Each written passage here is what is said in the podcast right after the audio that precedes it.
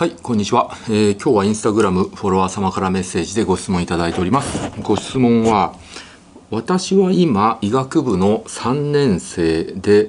え将来は美容外科医の道に進みたいと考えています。いろいろな美容の先生の Twitter などを見ると、美容はもう過当競争でレッドオーシャン、そのうち稼げなくなるとか、えー、そのうち職に就けない美容の医者が出てくるだろうなどとつぶやいている人がいますがこれは本当のことなのでしょうか？三木谷先生に美容医療業界の今後について解説していただきたいですっていうご質問なんですけれど。まあそうだね。この Twitter で、えー、医者が言ってるんですね美容はもう過当競争でレッドオーシャンで稼げなくなるとかあと職に就けない美容の医者が出てくるだろうって言ってるのは僕もこれ本当だと思いますね。うん、っていうのは今の美容医療のねこのこの業界の現状見るとその美容医療を受ける患者さんは増えてることは増えてるんですよゆっくりゆっくり。だけどそれ以上に美容の道に進む医者が増えるペースの方が大きいのでまあそのパイがあのなくなってしまうわけですよね医者1人当たりのパイが減ってしまうので、まあ、稼げなくなってしまいますよっていうのは、まあ、これ本当だと思います。まあ、実際現場で働いてて僕それを実感しているわけです。まあ、自分自身というよりかは、まあ、他の医者とか見てても、まあ、よそのクリニックの医者とか見ててもあ経営状態危ないんじゃないかなとかあとよその、ね、大手のクリニックの医者の話聞いてももう最近予約がもうすっかすかであの何ですかあのお茶お茶引いてるような状態ですってねいう医者も多いわけなので、まあ、本当だと思いますね。でだけどまあ今はまだちゃんとあの稼げて経営できてる状態のクリニックが多いと思います。というのはその美容医療じゃないお医者さん普通の保険診療のをやってるお医者さん例えば若手のお医者さんとか見ても、まあ、大体年収700万円とかそれぐらいなんですよね保険診療やってるお医者さん。で美容医療やってるお医者さんまあ大体若いお医者さんでまあ波のお医者さんでも年収2,000万ぐらいかなでまあ大手で、まあ、ちょっと悪いんですけど悪徳ぼったくりとかやってるクリニックだと若手の医者でも稼いでる医者はもっと稼いでるんですよね。年収3,000万4,000万5,000万とかもっといってるお医者さんもいるわけであってだから同年代の医者を比べても保険診療やってる医者と美容やってる医者だとまあ大体年収でいうと2倍3倍あるいはそれ以上開いてるっていうのがあるのでうん。まあ、結局保険診療っていうのはその財源が公金なわけですよね、えー、積み立てた健康保険のお金とかあと、えー、税金が財源になってるんで。で今後はですね社会保障費をですねなるべくその上げないようにしようっていう政府の方針もあるので保険診療の財源っていうのは、まあ、限度があるわけですね。だけど美容医療っていうのは基本的に自費診療でやってるのでで料金も自由に設定できるわけです。で患者さんが増えれば増えるだけあのそれだけその財源が増えるっていうことにもなるしあとはお金持ちの方はたくさんお金を払ってくれるわけですよね。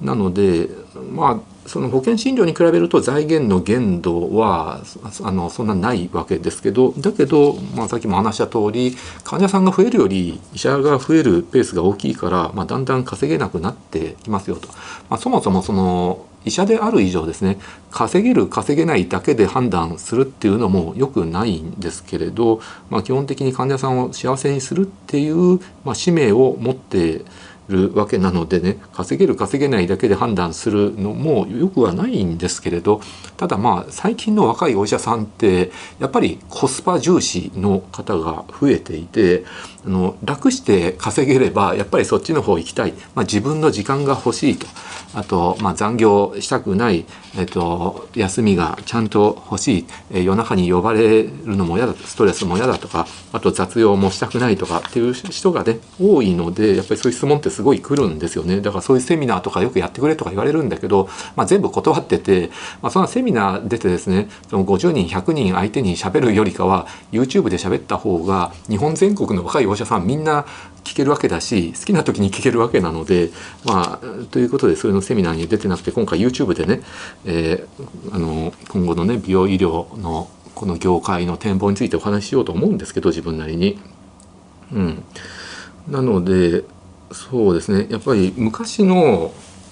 若いお医者さんとか研修医とかあと医学生っていうのは結構その外科とか救急に憧れてそっちがかっこいいと思って人の命をね純粋に救いたいって思ってそっちの道進む人がね多かったんですけど今はそれよりもですねあの楽して稼げるっていう方に行っててで昔、まあ、僕が学生の時なんかは美容医療の方に進むなんてねとんでもないそれはあの医者の道から外れてるからけしからん医者だっていうふうに、まあ、僕なんかも学生時代とかね結構結構ひどい扱いを受けててでそれで、ねまあ、僕なんかも高須っていう名前だけで美容医療の道に進むっていうのが分かるわけなんですよね。で他のあの人たちは美容医療に進みたいって思ってても口には出さないんですよね、うん、だからまあ僕だけやたら叩かれたっていう記憶もあるんだけど今はですね美容医療の道に進むあの医者をですね批判するっていう人ももうかなり少なくなってて僕なんかその形成外科の道に進んで形成外科の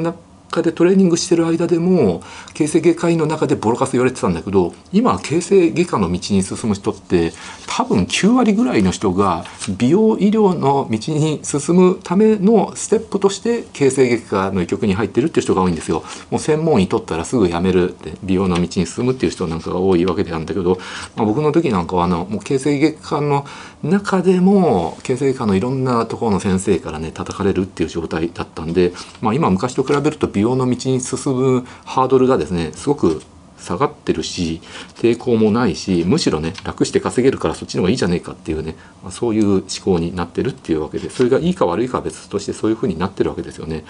で昔の美容整形って確かにすごい楽して稼げたみたいなんですよ。っていうのはっぱりなる医者が少なかったわけですよね。まあ、昔っていうのは例えば20年前とか、まあ、僕が医者になってね若手の時なんかはやっぱりなんかね美容医療の道に進む人も少なかったしあとはその時ってそのヒアルロン酸とかボトックスとかもまだない時代、まあ、ちょうど入ってきた時期なんですね20年前。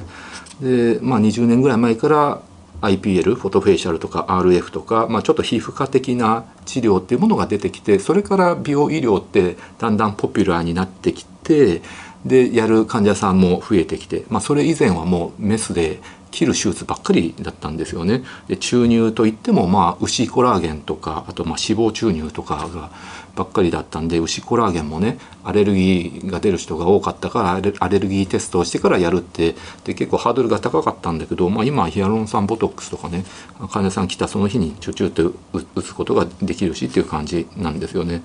だから、まあ、やっぱり今かなりハードルが下がってきてあの昔みたいなね切り物ばっかりじゃないんでその女医さんがね特に増えましたね。まあ例えばなんですかね大学部の大学？まあ大学にもよるけどクラスの、まあ、3割とか4割ぐらいがね女性のあのクラスが多いわけなので、まあ、そのうちの結構な割合まあ場合によっては5%とか10%ぐらいになるかなあの美容の道に進むっていう女医さんが特に増えましたね。まあ、あの女性のお医者さんだと、まあ、今後ね結婚して妊娠して出産して子育てするっていうハードルがある中で、まあ、忙しい外科とか小児科とか産婦人科行くよりかは美容の道行った方がですね、まあ、そんなに忙しくないし夜勤もない夜中に呼ばれるっていうこともまあほぼない。休日出勤とかあまあ休日は働くんですけど、まあ、自分の土日は働くし年末年始とかゴールデンウィークはむしろその患者さんが治療したいっていう時なんでそういう時は働くんだけど、まあ、それ以外の平日とかにしっかり休み取りたいとかっていう人なんかが、まあ、女性でも働きやすいので、まあ、特に女性で美容の道に進むっていう人はすごく増えましたね。うん。なんですけれど、うん、で昔20年前とかって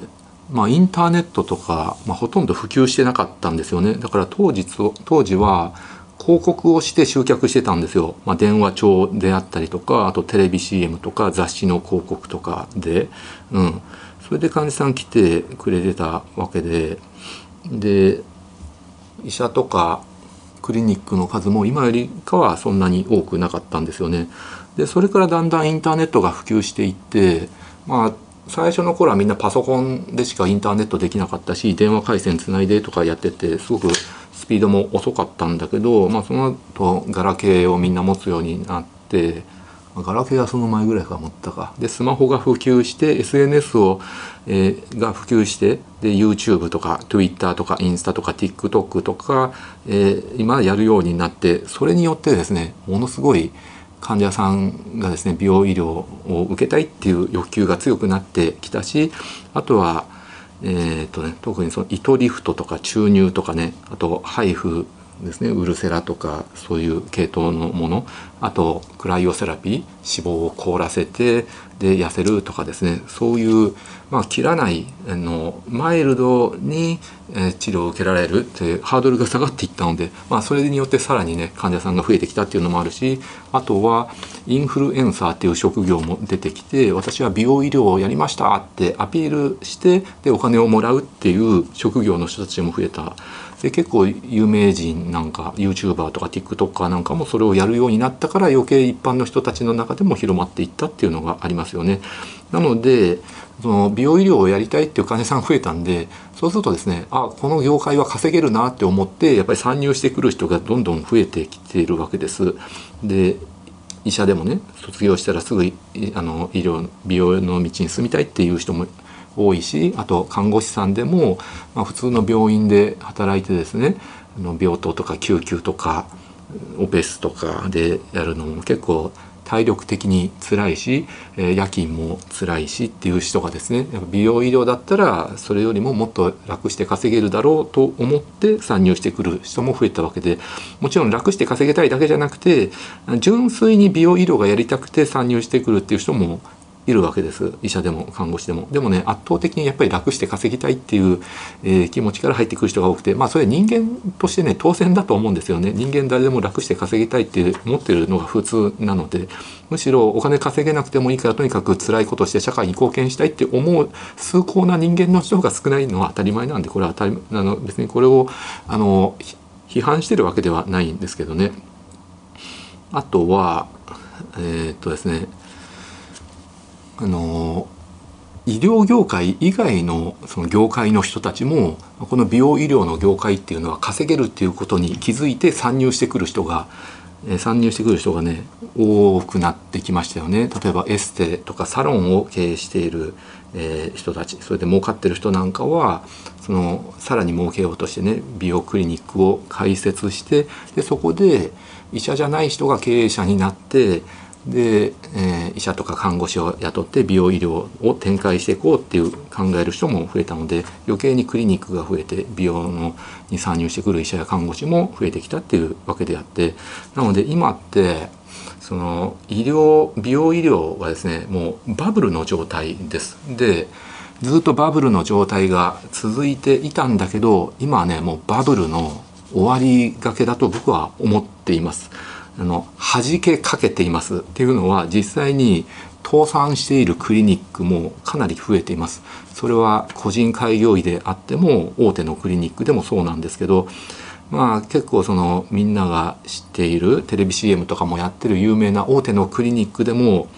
まだあの倒産はしていないんですよ。だけど赤字経営がずっと続いてる大手のクリニックってね結構あっての裏で売りに出てるんですよ。で僕のところにもどこどこクリニックを買いませんかっていうのが来るんです。だけどあのとても買う気にはならないんです。ちなみにうちのね高津クリニックはえ黒字経営ができているわけなんですけど結構ね赤字経営の大手のクリニックしかもうちなんかよりももっとたくさん店舗展開してたくさんのお医者さん抱えてるクリニックですよ。日本全国に何十店舗もあるクリニックもあるしあとまあ、5店舗ぐらいのあの、まあ、中堅ぐらいのね規模のクリニックとかもあるんだけど結構赤字経営がずっと続いてて倒産しかかってるんですよねだからもう早いとこ売りたいって、えー、言ってる売りに出てるんだけど買う人がいないんですよね。うん、っていうのは買ってもしょうがないんですよ。だって赤字経営のもう潰れていくクリニックなわけだから。でちなみになんでそこのクリニック赤字なのに潰れないかっていうと今までこのバブルのあの美容医療バブルの時代とか本当のバブルの時代とかにちゃんと稼いであのキャッシュが溜まってるんですよね、えー、利益の剰余金が溜まってるんでそれを食い潰してなんとか経営してるんだけどもうこのまま経営していくと、えー、お金をね使い尽くしてしまって破産してしまうので破産する前になんとか、えー、お金持ってる人にね買い取ってもらってそれでもうそれで勝ち逃げしようって考えてるんだけど本当に買ってくれる人がいないっていう状態なんですよね。なんで買わないかっていうとまあ結局そこで働いてる医者が二流三流の医者ばっかりで集客能力のない医者なんですよね。だから医者たくさんいるんだけどそういう人たちを雇っても再起できないんですよね。で逆に一流の医者がそこのクリニックにいてその医者によって集客ができてるぐらいだったらあの欲しいんですけどまあ大体売りに出てるクリニックってそこで働いてる医者が二流三流ばっかで集客力がなくて人気がなくてだから稼げないわけなのでそういう人たちを雇ってもしょうがないって感じててで僕も同じように感じてるわけです。高須クリニックがそこを吸収したとしてもそこはただのね赤字の負債3部門になってね負債を抱えるだけになるのでだからとても買いたくないって僕は思うわけですね。でで今の美容医療のねこの業界の現状どうかっていうとですねうんまあ結局ですね今の患者さんってねすごい情報強者なんですよね。さっきも言った通りインターネットを普及して、まあ、みんなスマホで情報を得てるわけです、まあ、Google で検索するなんてもう昔の話で今まあ Twitter とか TikTok とか YouTube とかね個人がやってる SNS なんかで情報収集するっていう状況になってるわけです。なので大手のクリニックがねテレビ CM 打ったりとか雑誌で広告打ったりとかねあるいは看板出したりとかね電車で広告出したりとかしてもでそのクリニックの名前が有名になってもだけど患者さんねその広告費かけた広告見てそのクリニックに行かないんですよ。もう行くのはほんのわずかのまあ言葉悪いんだけど情報弱者の患者さんだけであってもう今の患者さんってね本当にもう、S、あの医者が個人でプロデュースしてる SNS なんかを見てこの先生にやってほしいって症例写真とか見たりあとはその先生がね喋って発信してることを聞いてねあこれはあの信頼できる先生だって感じてあるいは口コミサイトとかまあその口コミサイトっていうのもですねまあ正直ね半分以上が嘘の口コミなんですけれど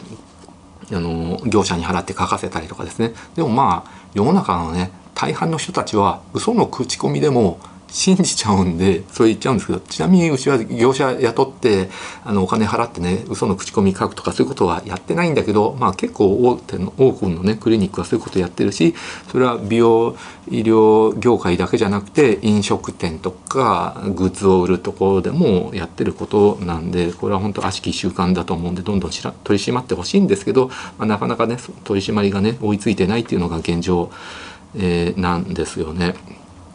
うん、なので結局今日本人大部分の人たちが情報強者になってるんで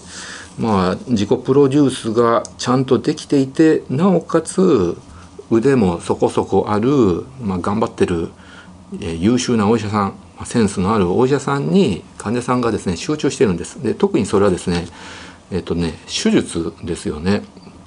切り物系の手術なんかは、まあ、例えば切開の二重とか鼻のね手術とかね輪郭の手術とか脂肪吸引とかね包協手術とかあの切り物系の手術なんかはこれ多くのものがね一発勝負なんです。で一発目でうまくいかなかったらまた違うところでお金払って修正したりとかするんですけどやっぱり誰でもね最初の一発目で決めたいわけです。その方が体の負担も少ないし痛い思い腫れる思いするのも1回で済むしお金も最小限で済むから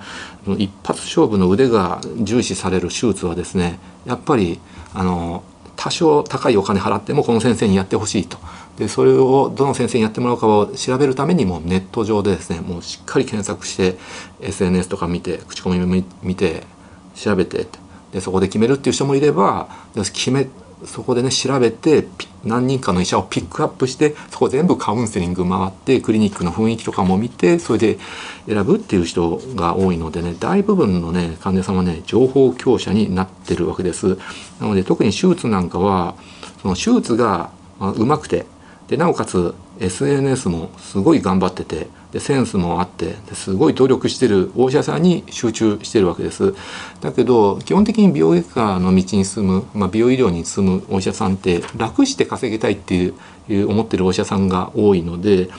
まあ勤務時間中ぐらいはですねまあまあ大体働くんですよ。もう本当にひどい医者は勤務時間中すらね予約が入ってないとねネットサーフィンして遊んだりとか Twitter してくだらないことツイートして遊んだりとかまあ、7時までがあの勤務時間なのに6時半に帰ったりとかですね。あの本当にそういう最低レベルな医者もいるんだけれど、まあ大まあまあ、大体まあまともな医者は勤務時間ぐらいは働くわけであって勤務時間はまあ予約が入ってなければ SNS したりとかあと学会発表のための学会のスライド作ったりとか論文書いたりとか、まあ、仕事に時間を費やしてるわけなんですけど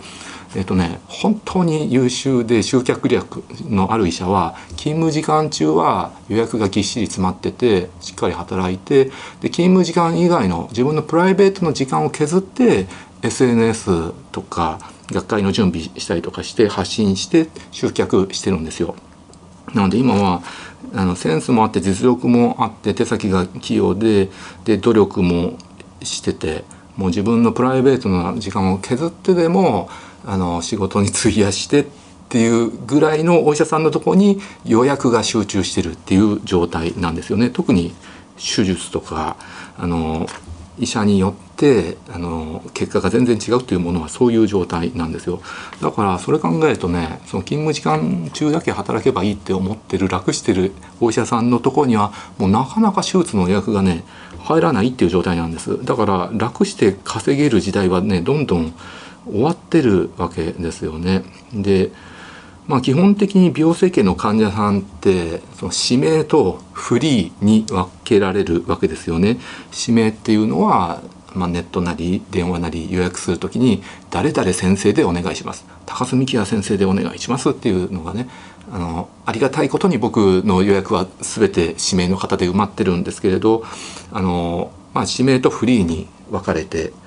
でその指名も本指名と、えー、ネット指名に分かれるわけであって、まあ、本指名っていうのは一旦その先生の治療を受けてすごく良かった次もお願いしますっていうのが、まあ、リピーターこれが本指名であって、まあ、ネット指名っていうのは、まあ、その先生のことね指名するの初めてですと。でネットでいろいろ評判見たりとか SNS 見たりとか症例写真見たりとか手術動画見たりとかして、えー、初めてその先生を指名するっていうのがネット指名でフリーっていうのはあの、まあ、とりあえずそのくどこどこクリニックにね電話してね「あの何々の治療を受けたいんでお願いします」って言って「えー、先生の指名ありますか?」まあ、特にありませんっていうのが、えー、フリー指名なんですよ。で一昔前、まあ、インターネットが普及し始めの頃とか普及する前なんかは、えー、美容整形のね患者さんの予約ってねほぼ全部フリーだったですね。まあ指名あったと思います。あと本指名なんかもあったと思うけど、まあ1割2割3割ぐらいで、まあ大半はフリーだったんですけど、今は美容整形の患者さん、初心でも最新でもね、まあ多分まあ8割ぐらいかな。8割か7割か8割ぐらいかな。が指名で。でフリーの患者さんって本当減ってるんですよね。まあそのフリーもその手術に関してはね切り物系の一発勝負の手術に関してはもう指名の割合が圧倒的に多いんですけど、まあ、皮膚科的な治療とか安い治療になればなるだけそのフリーの比率は上がっていくっていう感じなんであの一概にね指名とフリーの割合出すっていうのも難しいんですけど今でとにかくそういう状況ででこれは年々指名する患者さんの比率はどんどん増えてます。フリーで予約するっていう人はねもうすごく減ってるわけですね。もう徹底的にネットで調べて少しでもいい先生にやってもらおうとか少しでも得をしよう安いとこでやろうとかね。あどっちかっていうと、まあ、手術は一発勝負なんで多少高いお金払ってでもいい先生にやってほしいっていう人が多いんだけどまあ皮膚科的な治療まあシミ取りレーザーとかねそういう系統のものになればなるだけ値段で選ぶっていう傾向は強くなりますね。医者で選ぶというよりかは、まあ、できればいいお医者さんにやってほしいんだけどいいお医者さんだとそういうあのシミ取りレーザーとか受け付けてないどっちかというとあの手術をメインでやってる人が多くてで手術とか指名で入らない人はその予約が入らないからどっちかというと料金で選ぶ、まあ、シミ取りレーザーとかね皮膚科系の治療ばっかりやってしまうやることになるっていうことが多いですね。なので、まあ、さっき話した大手のクリニックで売りに出てるんだけどどこも買わないっていうのは、まあ、結局その集客能力のないお医者さんばっかりなんですよね。だから集客能力のないお医者さんだとどれだけ広告費をかけてテレビ CM 打ったりとか、えー、看板出したりとかしてもですねやっぱりねあの人気のないお医者さんばっかだと患者さん来てくれないんですよねいやちょっとは来てくれるんですけれど来てくれるのはあの言葉悪いんだけど情報弱者の患者さんだけなんですよ。まあ未だにですねインターネットあんまりやらない調べないとで情報源はえテレビとか看板とか雑誌っていう人も本当に今少なくなってるんだけどごく一部いるわけであってそういう人たちはあどこどこクリニック有名だから行こうって思うわけなんですけど本当に今現在ねそういう患者さん減ってきたのでもう今はお金をかけてね CM 打ったりねあの広告出してもですね、まあ、集客能力本当になくなりましたね。でお金出して広告出すよりもむしろ医者が自分で努力して SNS 発信する症例写真出す動画出す、えー、自分のアピールする、まあ、自己プロデュースをするっていうことの方が何百倍もですね集客能力があるんですよね。そうなんですよだからね大手のクリニックで集客能力のない二流三流の医者をね大量に抱えてもですね経営が成り立たないんですよね。うん、なので今大手のクリニック医者何人も抱えてるクリニックでも大抵経営がうまくいってるところはその集客能力のある優秀なね一流の医者がまあそこそこたくさんいるんです。だから集客能力のない二流三流の無能な医者が何人かいても、まあ、その人数の半分とか3分の1ぐらいの集客能力のある優秀な、ね、人気のある医者がいればなんとかそのねあの集客能力のない医者の分までカバーできるんだけれどでそこで問題がまた発生してしまって結局そういう状況のクリニックだとその集客能力があって頑張ってるお医者さんが稼いでなんとかその無能なお医者さんを養ってるっていう状態になるんでとなるとですね優秀で頑張ってる集客能力のあるお医者さんはここで働くよりも開業して自分でやった方が稼げるんじゃねえかってことに気づいてしまってで開業していってとなるとどんどんどんどんその大手のクリニックはですねあの集客能力のない二流三流のお医者さんばっかりになってで赤字経営っていう状態になって売りに出てでどこも買ってくれないっていう状態になるわけですよね。うん、なので、まあ、結構ね最近の若いお医者さんですねその手術をやらせてもらえないとか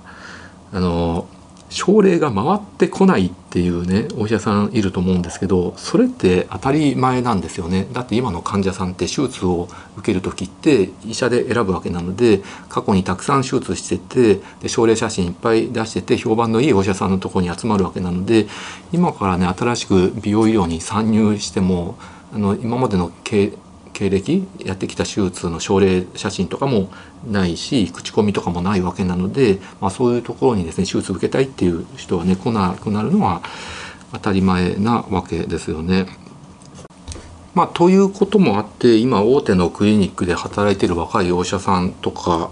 でもその優秀で集客力があってすごい稼いでるお医者さんは、まあ、そこで働いてもしょうがないので開業するわけですよね。なので今はね個人開業医がものすごい増えました。昔はですねやっぱり大手のクリニックの中に所属してそうすると大手がですねあのお金かけてですねいっぱい CM 打ったりとか雑誌広告出したり看板出してくれてでそこのクリニックが有名だからそこに行くっていう患者さんが多かったから大手に所属してる方が有利だったんですけど今は逆に患者さんはクリニックで選ぶんじゃなくてネットでいろいろ調べてあの優秀なお医者さんプロデュース能力のあるお医者さんの方を選ぶようになったのでむしろ医者単位で選ぶから大手のクリニックにいるメリットってその優秀な医者にとってはねなくなってきてるんです。だから優秀なお医者さんはどんどんそういう大手のクリニックにいても、ね、しょうがないから見切りをつけて開業するんですよね。結局そういう大手のクリニックって二流三流の医者がうじゃうじゃいるわけですよ。で、まあ、手術もあんまりろくにできない腕もあんまり良くない。かといってあんまり努力もしないし SNS やったりとか自己プロデュースの方に時間割いたり労力割いたりとかもしないわけなのでなのでそういうあの二流三流のお医者さんがいっぱいいる大手のクリニックだとなんとかその医者にも仕事を与えようとするんだけれどその人たちは自己プロデュース能力がないから、まあ、とにかくその皮膚科的な治療をメインにしてその料金を安くして集客しようとするわけですよね。結局さっきも話した通りあの切り物系の手術っていうのは一発勝負であってでなおかつやる医者によってね仕上がりが全然違ったりする。うまい下手の差が大きいから多少高いお金を払ってでも手術はちゃんとした先生にやってほしいって思うんだけどだけど皮膚科的な治療は脂肪を凍らせたりとかあと看護師さんが施術する治療で医者は最初のね診察だけで済むとかそういうものだと患者さんにとってはどこでやっても一緒なんだからだったら安いとこで選ぼうと思ってそれもネット上でですね安いとこ選んで、まあ、例えばそのホテルとか選ぶ時でもサイトによって料金違うじゃないですか一番安い予約の仕方でやるわけで、まあ、それと同じであのそういう皮膚科的な美容医療の治療もネットでいろいろ調べて一番安いところを選ぶってことになるわけですね。まあ実際には施術する医者とか看護師によって微妙に仕上がりは違ってくるんだけれど、まあ、患者さんの中ではどこでやっても同じだろうってなんとなく思ってる、まあ、確かに手術に比べるとそういう皮膚科的な医療美容医療っていうのは医者による差っていうのはそんなに大きくはないんでその考えもまあ間違ってはいないかなと。よっぽどひどい医者に当たらなければまあそこそこの結果が出るしあとはあのよっぽどひどいことされなければ後遺症が残っててとんでもないことになって修正治療とかねそういう可能性もないので、まあ、ある程度皮膚科的治療は安さで選ぶのもありかなっていうのは僕自身も思いますけどあんまあんまりよっぽどひどいところとかねぼったくりとか別なので。となると大手のクリニックにずっといるとですねその安い皮膚科的治療、まあ、例えば3,000円とか5,000円とか8,000円とかそういう安い治療をメインでやらされるわけなのであの仕事の量は結構増えちゃったりとかするんですよね。そういう安さ目的でいらっしゃる患者さん。やっぱり料金が安い治療の方があの患者さんってたくさん来るんですよね。で例えば50万円100万円200万円っていうですね高い手術はまあ1件2件とか少ない数やるだけでもそれなりの売り上げになって経営が成り立つんでまあ、やっぱりそういうところに行く患者さんも減るっていうことになるんでやっぱり3,000円5,000円8,000円とかそういう料金のあの皮膚科的治療やってるクリニックはいっぱい来るんでだからそういうところで働いてるとですねあのすごい忙しくて、えー、で文句ばっかり言ってる若いお医者さんいるんだけどまあそこから抜け出したかったら、まあ、努力してあの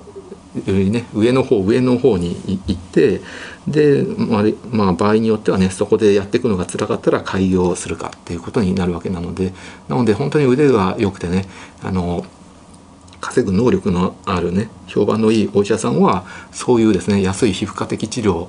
とかあるいは二重まぶた埋没法でもなんか一番安いのは2万9800円。あ、まあ、もっと安いなんで9800円とかであとランクをつけてね高くなってくるとか。でも腕があるのに場合によってはその2万9800円の埋没をやらされたりとかするんですよね。まあアップセルして嘘ついてぼったくったりね軟禁したりとかしてやるんですけどそれも本当に良くなくて絶対許されないしうちのクリニックではやってないんですけどまあそういうクリニックはですねやっぱり二流三流の医者がうじゃうじゃいるクリニックだとそういうあの経営方針のとこが多いんでもう場合によってはその悪徳な美容医療、ね、に巻き込まれたりとか2万9800円で自分はやりたくないって自分はまあやっぱりせいぜい10万円埋没法といえでも自分は10万円の価値があるんだってまあ本当に上手な人の埋没法って別に10万円の価値って全然あると思いますんでそういうそういう考えでいいと思うんだけどだけど2万9800円でやらやられちゃうで集客力があるのに集客力のない医者と一緒に働いてるからそういう劣悪な環境で働いてるんで開業したいという気持ちがあるんで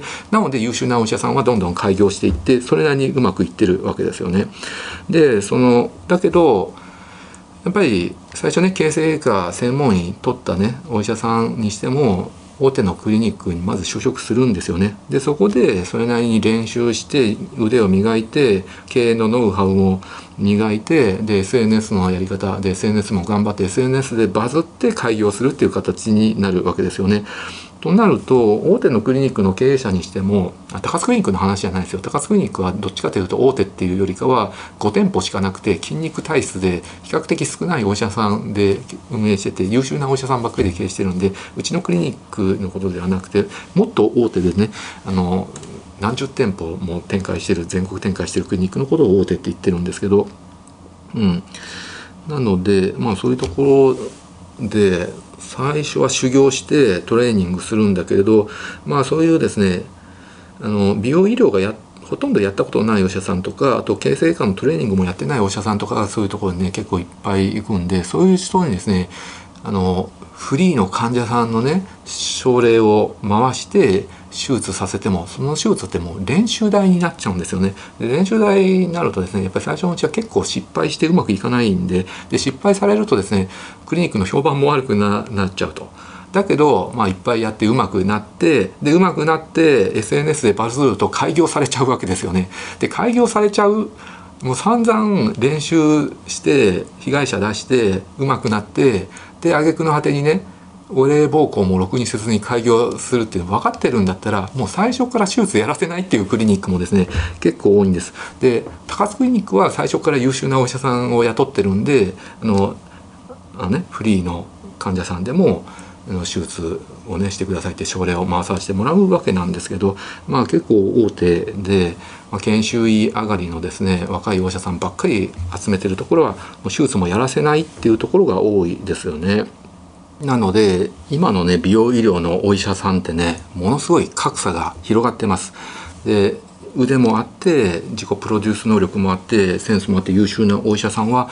そこの先生のところにすごい患者さんの予約が入ってくるんですよね指名の予約が。だけどまあ腕もなくてセンスもなくて自己プロデュースもやってなくてサボってばっかりで楽して稼ぎたいって思ってるだけのお医者さんのところにはもう指名の予約は当然入ってこないわけですよね別に有名でもないしその先生にねわざわざ高いお金払ってね手術してほしいなんて思うあの患者さんがねほとんどいないんですよね。いたとしてもほんの一部のフリーの患者さんが大手のクリニックの中に来てでそのフリーの患者さんをその二流三流の自己プロデュース能力のないお医者さんたちで奪い合うっていう状態になってるわけなのですごい格差が開いてるんです。いっぱい手術していっぱい稼いでる医者もいればあの何ですか皮膚科的なねもう3,000円5,000円8,000円の治療ばっかりやらされてそれで忙しくてあのブーブー文句ばっかり言ってるお医者さん、まあ、そういうお医者さんも結局そういう状況でしか働けない自分に問題があると僕は思うんですけれどなので格差が開いてるわけですね。やっぱり大手のクリニックにしてもですねその自己プロデュースもしなくてサボってばっかりの楽して稼ごうと思ってるお医者さんをたくさん抱えてる以上その医者をですね遊ばせておくわけにはいかないわけですよね。あの結局自分たちで集客してくれないからまあ皮膚科的治療でもう安さを売りにしてでもその医者たちに仕事はさせてあの多少はね売り上げさせないといけないとあるいはまあ2万9800円埋没っていう広告を売って、まあ、安さの広告はそれなりに効果があるんですよ安さで選ぼうと思ってくれる人がいるからですよね。うん、でそれで来たのをアップセルで膨らまして稼がせようと、まあ、それは本当に良くない悪徳商法なんですけど、まあ、そういうことをねさせるしかねしょうがないわけなんですよね。なのでこれ美容医療業界でも言われてるしあとね美容医療業界以外の外科のお医者さんの中でも言われてるんですけど最近の若いお医者さんって手術できないお医者さん増えたよねって言ってるんですよ。これ決して最近の若いやつはマンモスも取れないとかそのピラミッドも作れないとかそういう昔からのね最近の若いやつはってね、えー、それで言ってるわけじゃなくて本当のことなんですけど本当に最近の若いお医者さんって手術ができないお医者さんが増えてるんです。でこれなんで最近の若いお医者さん手術ができないかっていうとやっぱり症例が回ってこないからなんですよね。で例えばお腹の外科の手術なんかでも昔はですね回復手術がメインでで若いお医者さんでもたくさん症例が回ってきてどんどん手術できたんですけど、まあ、今だとロボット手術とか腹腔の手術とかばっかりになるんでその回復して開けてですね直接見て手術するっていうことができないんでだからなかなか内視鏡とかロボット手術の方まで進めないってやっぱり一回開けてですね全部知ってる人の方がそういう内視鏡手術とかロボット手術とかもできるわけなのであるいはそのがんとかでもその手術自体が減っていってその化学療法とか放射線治療とか手術しない方のねミニマムな治療あの非侵襲的な治療の方の比重が増えてきたとかそういうのもあるわけなんですけれど、まあ、美容医療の世界も同じでまあ美容整形の手術をしようっていう患者さんは少しずつ増えてるんですけどそれ以上に皮膚科的治療だけやりたいっていう人も増えてるんでだから手術ができないお医者さんが増えてるっていうのは多いと思いますね。なので手術をがっつり受けるっていう患者さんはちょっと増えてるんだけどそれ以上に皮膚科的な治療を受けたいっていう人の方がガーッと増えててで美容医療業界が盛り上がっててでその世界で働きたい楽して稼ぎたいっていうお医者さんが増えてるわけなのでなので美容医療のお医者さん一人に回ってくる症例っていうのは少なくなってるしあとはさっきも話したように今の患者さんっていうのはあの CM でやってる有名なクリニックに行ってフリーで手術受けるっていう人はもうほとんどいなくなっててネットで散々調べてこの先生に絶対やってほしいっていうのを選んで、えー、手術を受けるわけなので優秀な外科の先生に患者さんが集中しちゃってるっていう状態です。だから新しく入った経験のないねあの自称外科医美容外科医って言ってる人のところには手術を受けたいっていう患者さんはね来ないんですよね。うん、なのでなので僕なんかねまだ本当に幸せだなって思うんですよね。だいたい20年ぐらい前から美容医療の世界に入ってその頃はフリーで手術させていただくってことが多くてでその後だんだん SNS とかがですね発展していったんで僕はもう手術のトレーニングして腕を磨くっていうのと同時に SNS であの患者さん来てもらうっていうことも勉強してですねトレーニングしていって。なので昔アメブロが出てきた時アメブロが流行ってた12年ぐらい前11年前10年前とかでも一応美容外科医の中ではアメブロ1位だったし今でもま美容外科医の中では YouTube もう1位でやっててあの腕を磨くっていうことと同時進行で、えー、自分を自己プロデュースしてネット上でね集客するっていうこともあの頑張らないといけないわけであってこれも技術のうちなんですよねだから、まあ、手術のトレーニングするっていうことも大事なんだけど SNS をの腕を磨くっていうのも大事でで逆に SNS の腕ばっかり磨いてあの手術の腕を磨かないっていうのはこれはもう論外です。はいという感じなんですよね。なので今の若いお医者さんのところにはその症例が回ってこない。だけどなんとかその世界で生き残っていくために今の若いお医者さんで売れてる人たちはどうしてるかっていうとその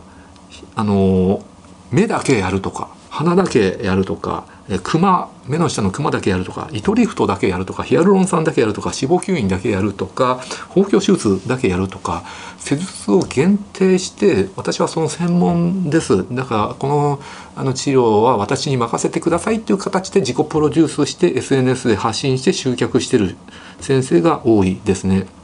で本来美容外科医って何でもできるものだなんですよで僕今でも美容整形の手術ってあのほぼ全部できてるつもりなんですよ。目の手術鼻の手術輪郭とかあのあと包協手術とか脂肪吸引とかね。うん。でなんだけれど本来は美容外科医っていうのは何でもできて一人の患者さんをあの先生にやってほしいですっていう方をですねあの全部希望の治療ねやってあげるんですよ。一人の患者さんで、えー、目も鼻もやって輪郭もやって包協もやってっていう感じで。だから一昔前の美容外科の名医っていうのは何でもできたんですけど今の先生たちって症例が回ってこないんで全部の手術のトレーニングすることできないんでもう二重だけとか鼻だけとかなんとか大手のクリニックに就職してひたすらその二重だけ頑張ってね二重のあの症例写真ばっかり上げたり動画上げたりとかするとあのあじゃあ二重はこの人有名だからこの人にやってもらおうっていう感じでだから今の患者さんもね結構昔と比べると目は誰々先生鼻はこっちの先生輪郭はこっちの先生って包協はこっちの先生って感じであのパーツごとに医者を選ぶっていう患者さんも増えてきたんですよね。でまあどっちかというと僕はあの昔ながらの医者っていうか一応そのあの自分で言うのもなんですけどものすごい数の手術をあのやってきてものすごいトレーニングもしてきてるんで大体一通りのことできるし本来美容外科医っていうのはその全ての顔パーツ位置関係ボディのバランス見て何でも治療ができて自分自身で一人一人の患者さんを全部ねバランスよくきれいにするのが本来の美容外科医のあり方だって思ってるしあの僕と同じ世代の先生もそう思ってるんですけど今はねもうそういう医者がねなかなかね育たない状況になってるんです。あのたくさんの症例が自分のところに回ってこなくてなんとか一つのパーツだけで SNS で発信してプロデュースしてそれだけでやっていこうとその専門医として生きていこうって、えー、思ってる先生が多いんでなので今若い先生でプロデュースできていて成功してる人気のある先生って全部の手術できないんですよねなんか目しかだけしかできないとか鼻しかできないとかそういう先生が多いわけなので、まあ、全体のバランスを見ながらあの一度に目と鼻と輪郭やるとかねそういうことができない先生が増えてるっていうのもまあ問題かなって思うんですけど、まあ、これも時代の流れでしょうがないかなって思いますね。はいということで、まあ、今の美容クリニック美容医療の集客っていうのはお金をかけて CM 打ったりね看板出したりとかねしてもねもう効果なくてもうむしろ自分が努力して SNS とか症例写真発信して集客する方が何百倍も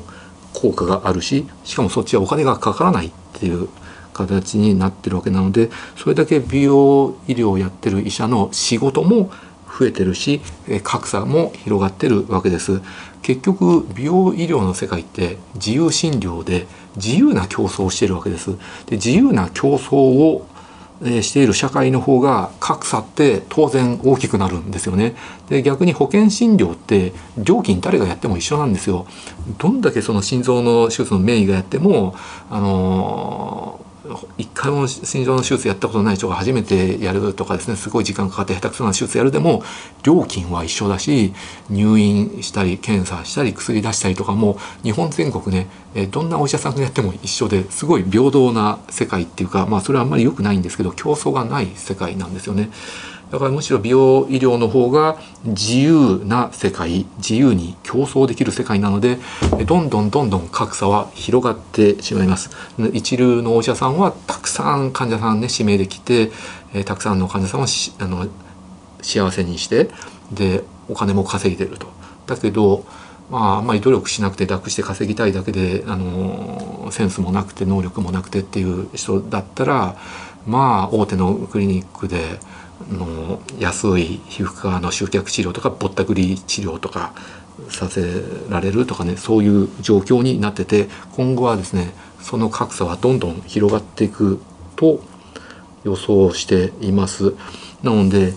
今医学生の人とか研修医やってる人で今から美容医療の道に進もうって思ってるお医者さんは自分が美容医療の世界でバリバリやる頃にはもうかなり今よりも厳しい世界になっていると思います。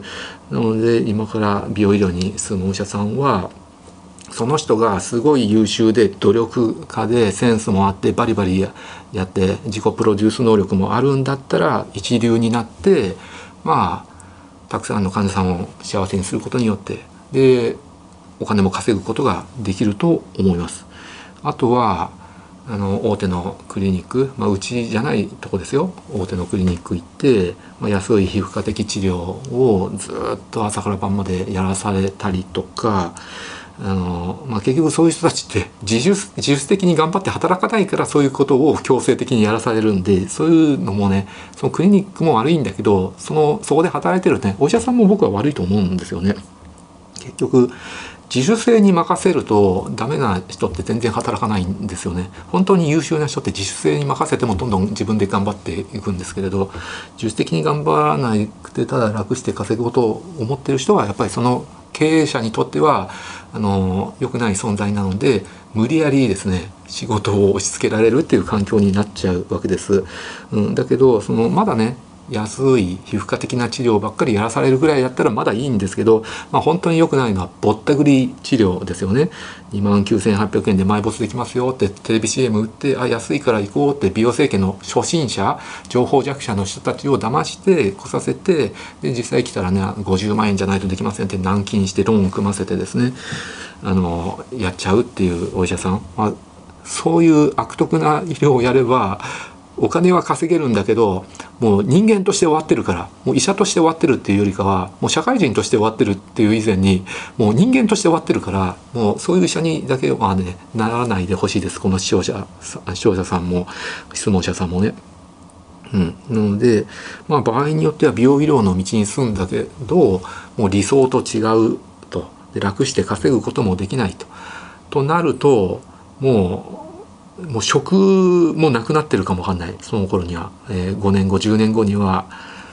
美容医療のの医者が増えすぎてね。もう患者さんよりも増えすぎてね。もう仕事がなくなってね。もう就職もできなくなるかもわかんないですね。大手クリニックでもね。で今大手でね。それなりに経営がうまくいってるとこでもどんどん潰れていくかもわかんないんで大手に就職することもできなくなるかもわかんない。だから今美容医療の道進んででもう職がなくなってしまうっていう可能性もあるんですけどまああの言葉悪いんだけど医師免許があればですね、まあ、別に職に困って生活できなくなるってことはないのでまあ日本全国今医者の数は不足してるわけですよ。美容医療以外でね保険診療とか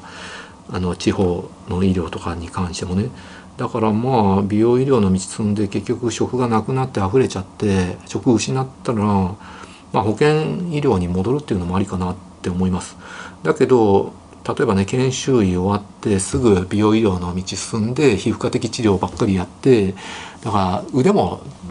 あのないわけですよ。でいきなり保険診療戻ってもですね内科とか外科とかまた一から学ばないといけなくてもそれも嫌だっていう人だと思うんですよね。結局そうやって溢れちゃう人って。だからまあ検診のバイトとかね血液検査